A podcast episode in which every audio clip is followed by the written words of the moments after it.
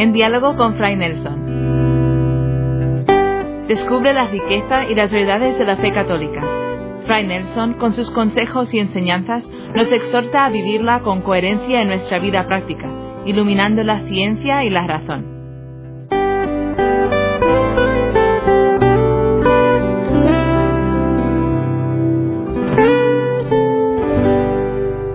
Cuando muchas personas sienten en nuestra época una ansia de trascendencia, una búsqueda espiritual, pues hay muchos otros que ya tienen que ofrecerles.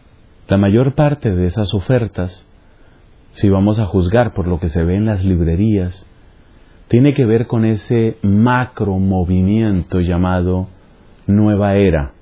Y todavía quedan algunos cristianos y católicos que tienen confusión sobre si esto es bueno o es malo. El lenguaje muchas veces confunde. Es uno de los temas que hemos venido llevando en todos estos programas. El tema del lenguaje, la cuestión semántica. Porque resulta que, por ejemplo, se habla de ángeles y uno sabe que dentro de nuestra fe católica están los, los ángeles. Entonces, si a uno le hablan de ángeles, uno puede pensar, pues, esto debe ser bueno. O también se habla de meditación, hacer meditación, pero ellos entienden la meditación de otra manera. Algunos hablan de milagros, pero cuidado, ellos entienden los milagros de otra manera. Mencionan a Cristo, pero el Cristo del que ellos hablan es otro Cristo. A esa confusión que se produce es a lo que queremos referirnos hoy. Ese es nuestro tema de hoy. ¿Cómo? En mucho del lenguaje de la nueva era y en mucho del lenguaje de este otro movimiento amplio de bordes difusos que se llama gnosis y que tiene una amplia intersección con la nueva era, ahí se produce una tremenda confusión y muchas personas realmente se pierden. Se pierden en la discusión y se pierden ellas mismas. Espero que no para la eternidad, pero, pero se pierden. ¿Qué queremos decir con esto de la gnosis? ¿Cuál es el peligro? ¿Cómo ubicar, volvemos a preguntarnos, cómo ubicar a Jesucristo dentro de este conjunto de ofertas? Yo creo que hay que acudir un poco a la historia, porque la gnosis no es un fenómeno reciente. La palabra gnosis, que se escribe con una G inicial, gnosis, algo así sería la pronunciación, gnosis, significa conocimiento en la lengua griega. Los gnósticos son aquellos que hablan del conocimiento. ¿Y cuál es el problema entonces? A ver, esto tiene tantas ramas, son tantos temas, son tantos autores. Yo no puedo referirme a todo, ni tampoco lo conozco todo. Yo voy a hablar solamente de la relación entre la gnosis y el cristianismo, el impacto que eso ha tenido, cómo lleva a la nueva era y cuál es el peligro para aquel que quiera permanecer como cristiano. En esencia lo que la gnosis viene a proponer es una estrategia para saber vivir. Vamos a imaginar que una persona llega a una ciudad extraña. Para orientarse dentro de esa nueva circunstancia, necesita que alguien le dé indicaciones. Vas por aquí, llegas a este lugar, tomas este otro camino, vas por esta avenida. Pero cuando nosotros llegamos a la vida, haciendo esa comparación, a veces parece que nos faltaran esas indicaciones fundamentales. Hay lecciones que uno va aprendiendo, casi siempre con bastante dolor, equivocándose, hiriendo a otras personas o recibiendo heridas de otros. Y es ahí donde el lenguaje de la gnosis empieza a tomar una característica existencial. Porque básicamente de lo que se trata es de cuáles son las estrategias, cuáles son los puntos fundamentales que se necesitan para saber vivir. Y no solamente para el tiempo en el que esté uno sobre esta tierra, qué sé yo, 60, 70, 80 años. No solamente eso, sino que la gnosis quiere responder al gran para qué de la existencia humana. No parece haber duda de que en la misma época en que se empezaba a predicar el cristianismo, es decir, siglo I de nuestra era, en toda aquella cuenca del Mediterráneo se predicaban también otro tipo de filosofías y de conocimientos, muchos de ellos acompañados por distintos ritos. Y esos, esas filosofías, esas escuelas esotéricas que venían de Oriente, venían como a llenar el vacío que dejaba la religión tradicional, sociológica de los griegos y de los romanos. Porque había religión, ciertamente, y había culto, y había sacerdotes, tanto en Grecia como en Roma. Pero el culto que realizaban esos sacerdotes y esos, esos sacrificios y esos actos solemnes eran prácticamente ceremonias sociales. Entonces, por ejemplo, en la antigua Roma había el cargo de sumo pontífice. Era algo así como el gran sacerdote. Pero el oficio del gran sacerdote era cumplir con unos rituales que había que hacer en determinados días, en determinadas fiestas. Podemos decir que en la religión que tenían los romanos, en la religión que tenían los griegos, el corazón no se implicaba nunca. No entraba el corazón. Era simplemente un ritual social algo parecido a lo que sucede cuando nos saludamos. En muchos lugares es costumbre al saludarse dar un apretón de manos. Es un ritual. Incluso el lenguaje que utilizamos al saludar. Quizás llego a un lugar donde conozco pocas personas y digo, bueno, ¿cómo estamos? Y en realidad yo no estoy esperando que nadie me responda. Es una pregunta que cumple simplemente una función performativa, se llama eso pero no tiene un significado, no tiene una implicación real desde la vida. Esa era la religión para griegos y romanos. Por supuesto, esa religión, esa manera puramente externa y sociológica de vivir la religión, dejaba un vacío muy profundo, porque como comentábamos en nuestro programa anterior, el corazón humano tiene grandes anhelos, tiene anhelos de infinito. Entonces, pues a ese vacío querían llegar era ahí donde querían hacer su obra estas otras prácticas, estas prácticas filosóficas, las religiones llamadas mistéricas, las religiones del arcano, las religiones herméticas, religiones herméticas, del secreto, religiones del arcano. Cuando se habla de misterio, cuando se habla de secreto, se habla de un conocimiento que solo puede ser transmitido en ciertas circunstancias a determinadas personas. Y esos secretos son secretos que son claves para la vida y son secretos que dan poder. ¿Qué tal que alguien me enseñe a vivir? Me enseñe esas claves, me enseñe esos secretos, me enseñe esos rituales, rituales que permiten navegar por la vida con mayor eficiencia, con mayor resultado, con menor dolor. Eso es lo que promete la gnosis. Entonces, para la gnosis, la salvación del ser humano es la salvación por el conocimiento. Obsérvese de inmediato el contraste con la fe cristiana. Nosotros no somos salvados por un conocimiento, nosotros somos salvados por una persona. Acuérdate lo que decíamos del Papa Benedicto. La fe es fundamentalmente el fruto del encuentro con una persona. Esa persona es Jesucristo. Entonces la gnosis cambia a la persona por las ideas fundamentales, las ideas básicas, las claves. Y aquí empieza el contraste interesante entre la gnosis y el cristianismo, porque la puerta de entrada para la fe cristiana es básicamente el arrepentimiento. Lo primero que dice Jesucristo es convertíos y creed la buena noticia. A la fe cristiana se llega desde la conciencia de la condición de pecador, desde el arrepentimiento porque somos pecadores. Así se llega a la fe. Y desde esa condición humilde de arrepentimiento viene también la conciencia agradecida y asombrada y gozosa de un amor que yo no merezco. Esa es la fe cristiana. La fe cristiana acontece allí, allí donde el amor superior a toda racionalidad, allí donde el amor gratuito de Dios se desborda, que es fundamentalmente en la cruz de Jesús. Esa es la fe cristiana. Porque como dice clarísimamente San Pablo, La demostración de que Dios nos ama es que siendo nosotros todavía pecadores, envió a su Hijo para que muriera por nosotros. Todavía habrá, todavía habrá quien muera por un justo. Tal vez por un hombre de bien alguno se arriesgaría a morir.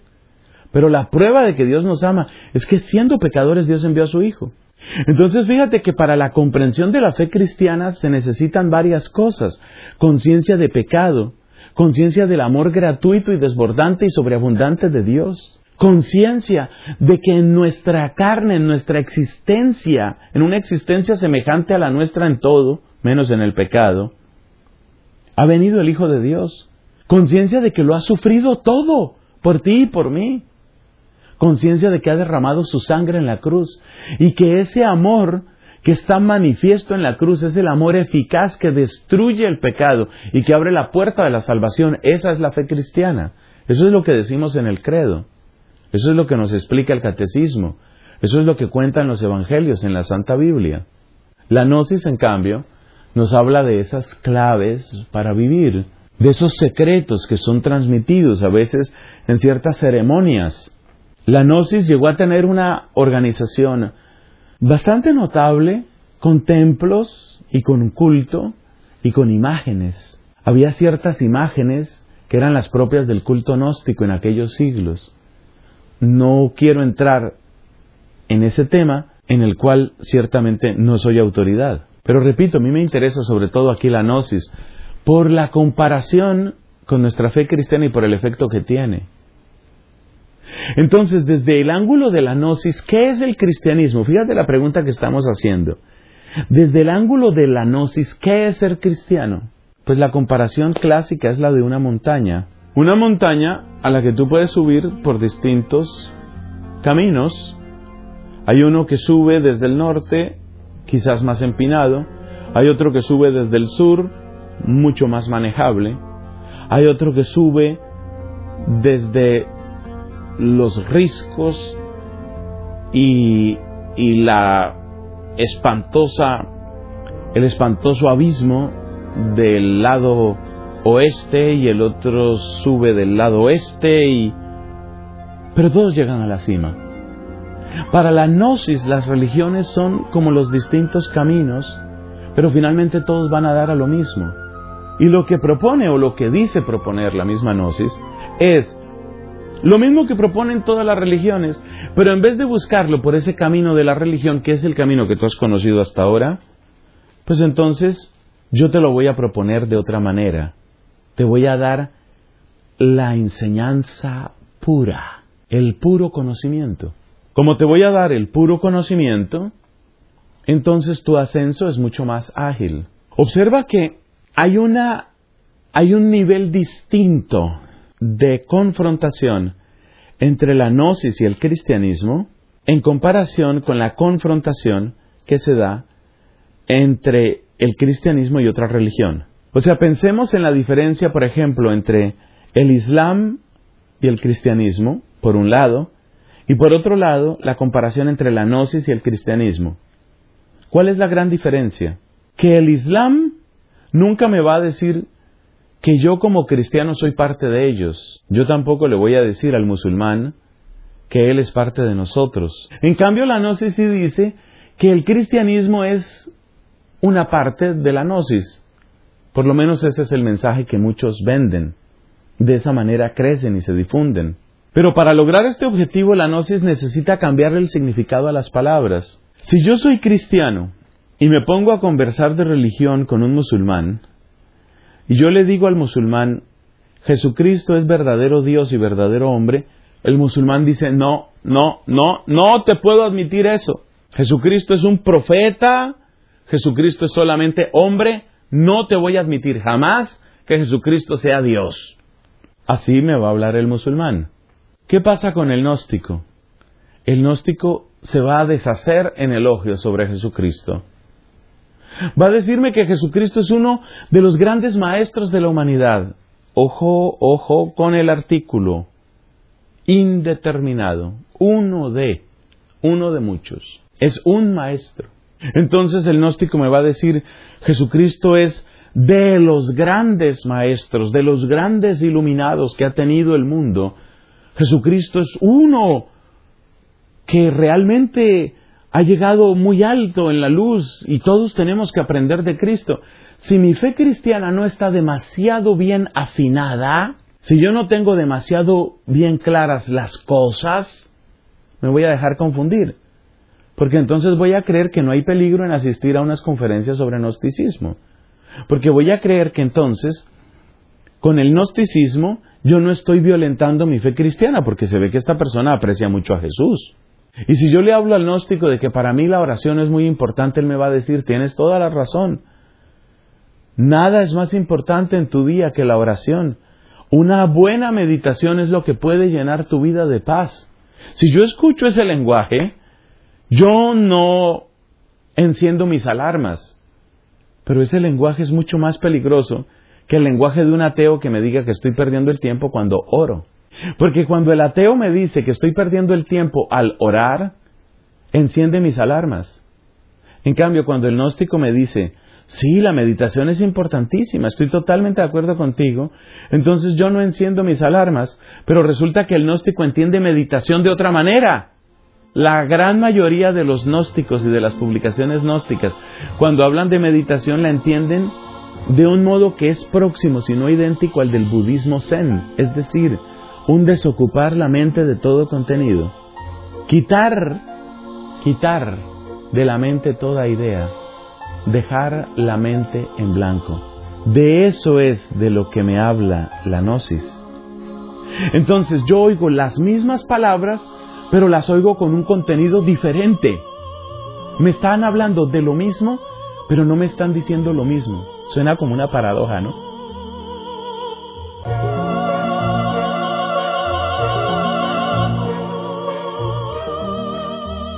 Me están hablando de lo mismo, me hablan de Cristo, me hablan de la meditación, pero no me están hablando de lo mismo.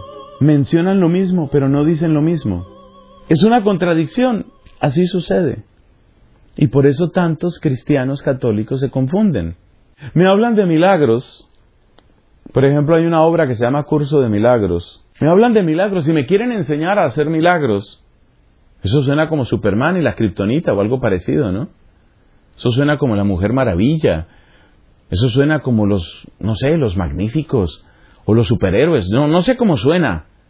Por fin voy a tener poder, poder en mis manos. Y me enseñan cómo respirar y me enseñan cómo concentrar mi energía magnética para realizar la curación, para realizar la sanación. Y utilizan la palabra milagro. Esos no son los milagros de Jesús. Esos no son los milagros de Jesús.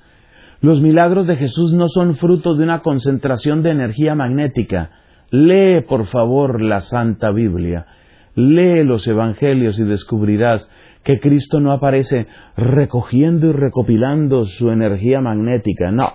De hecho, algunos de los milagros, Cristo los hace en medio de una discusión. Por ejemplo, cuando aquel hombre que estaba en la sinagoga, que tenía un brazo torcido, tieso, Jesucristo lo cura esa curación la realiza en medio de una discusión con los fariseos incrédulos que tenía ahí. Entonces no es, no es, óyeme bien, no es fruto de una concentración, ni es fruto de ningún magnetismo, por Dios, no es. Pero utilizan la misma palabra. Es un problema semántico serio. La misma palabra, milagro. Y lo mismo con los ángeles. Ay, para una persona que tenga ansia que tenga búsqueda de espiritualidad y le hablan de los ángeles y del poder de los ángeles. Y a mí yo no sé cuántas veces me han mandado al correo electrónico esos mensajes. Te envío mi ángel, ahí va mi ángel, ahí van los ángeles. Transmite los ángeles, reparte los ángeles, no sé cuántas cosas más. Pero esos ángeles no tienen nada que ver con lo que profesa y cree nuestra Santa Iglesia Católica. Solamente por darte una norma muy sencilla que tiene la Iglesia y que mucha gente desconoce.